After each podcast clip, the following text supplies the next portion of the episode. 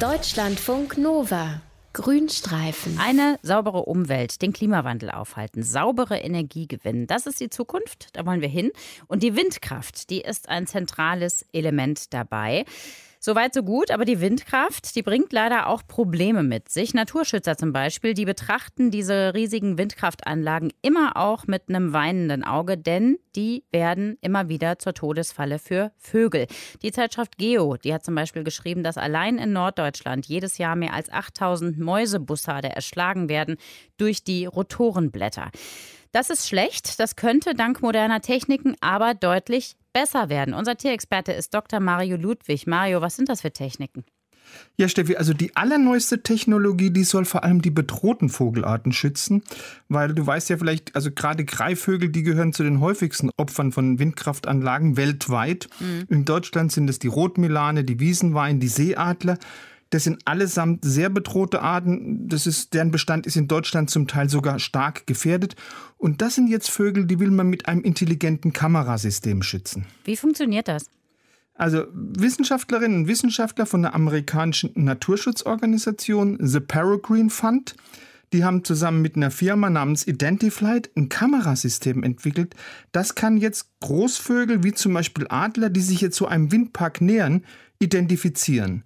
Und je nachdem, in welche Richtung sich jetzt diese Vögel bewegen, schaltet dann das System die betroffenen Turbinen ab.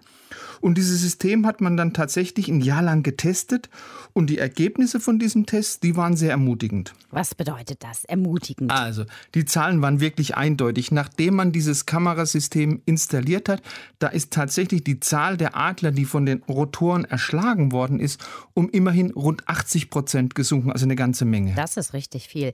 Sag mal, auf welche Entfernung kann denn die Kamera die Vögel schon sehen?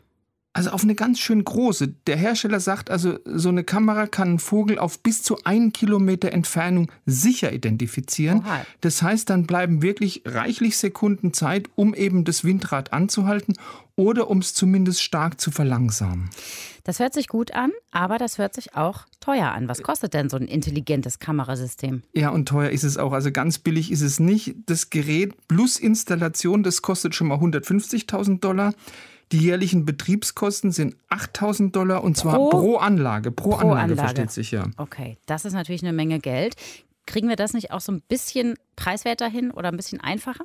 Also zumindest geht es. Also norwegische Forscher, die haben im Windpark auf der Insel Smola, die ist sehr vogelreich, da haben die mal vier Windkraftanlagen wirklich nur ganz geringfügig verändert, aber offensichtlich entscheidend. Die haben nämlich einfach ein Rotorblatt mal schwarz angestrichen. Das hört sich jetzt natürlich nach einer sehr einfachen Methode an. Funktioniert die dann auch? Ja, also die funktioniert sehr gut. Also offensichtlich können die Vögel die Rotoren dann besser erkennen, wenn so ein einzelnes Rotorblatt schwarz angestrichen ist. Weil wenn jetzt alle Rotoren weiß sind, dann tritt ja so ein ganz ähnlicher Effekt auf. Den kennst du, wie wenn du von vor deinem Auge mit so einer Zeitung ganz schnell auf und ab wedelst. Ja. Dann siehst du ja letztendlich keine Zeitung mehr, sondern nur noch so eine verwischte Fläche. Genau. Oder und wie mit so einem kleinen Ventilator auch, ne? Genau. die man im Sommer manchmal benutzt. Genau. Und genau mhm. so geht es den Vögeln mit den Rotoren von den Windkraftanlagen. Die erkennen also nicht mehr die einzelnen Flügel, sondern die sehen das alles als so eine Art verwischte Scheibe. Das heißt, die erkennen also die Gefahr nicht, die da lauert. Wenn du jetzt aber ein Rotorblatt schwarz anstreicht, dann wird ja diese Scheibenoptik aufgelöst und die Vögel erkennen dann tatsächlich die einzelnen Flügel und die können dann eben auch ausweichen.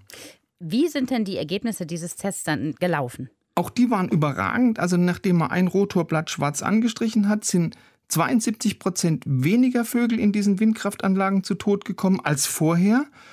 Und dieses schwarze Anstreichen, das könnte also wirklich eine sehr, sehr kostengünstige Lösung für dieses Vogelproblem sein. Aber hm, diese Lösung hat auch einen ziemlich großen Haken. Ich habe es mir fast gedacht. Was ist denn der Haken? ja, also du weißt ja, viele Menschen, die lehnen ja Windräder ab, weil die sagen, hey, die verschandeln ja furchtbar die Landschaft. Und was machen die Hersteller? Die versuchen dann eben diese Räder trotz ihrer Größe so unauffällig wie möglich zu machen. Und den besten visuellen Eindruck, das haben Tests gezeigt, den macht eine graue Rotorblattfarbe, weil durch dieses Grau da ist dieser Rotor am wenigsten sichtbar. Hm. Wenn du jetzt aber ein Rotorblatt schwarz anstreichst, dann wird der Rotor wieder viel deutlicher sichtbar. Das sieht dann so ein bisschen so aus, wie wenn sich an einer Uhr ein Zeiger nervös und zu schnell dreht. Und das, da bin ich überzeugt, das wird vielen Menschen, die dann in der Nähe wohnen, nicht gefallen. Oje. Da steht der nächste Streit ins Haus in Sachen Windkraft. Unser Tierexperte Dr. Mario Ludwig war das über vogelfreundliche Windräder, die aber wohl wieder für Unmut beim Menschen sorgen werden. Vielen Dank. Deutschlandfunk Nova. Grünstreifen.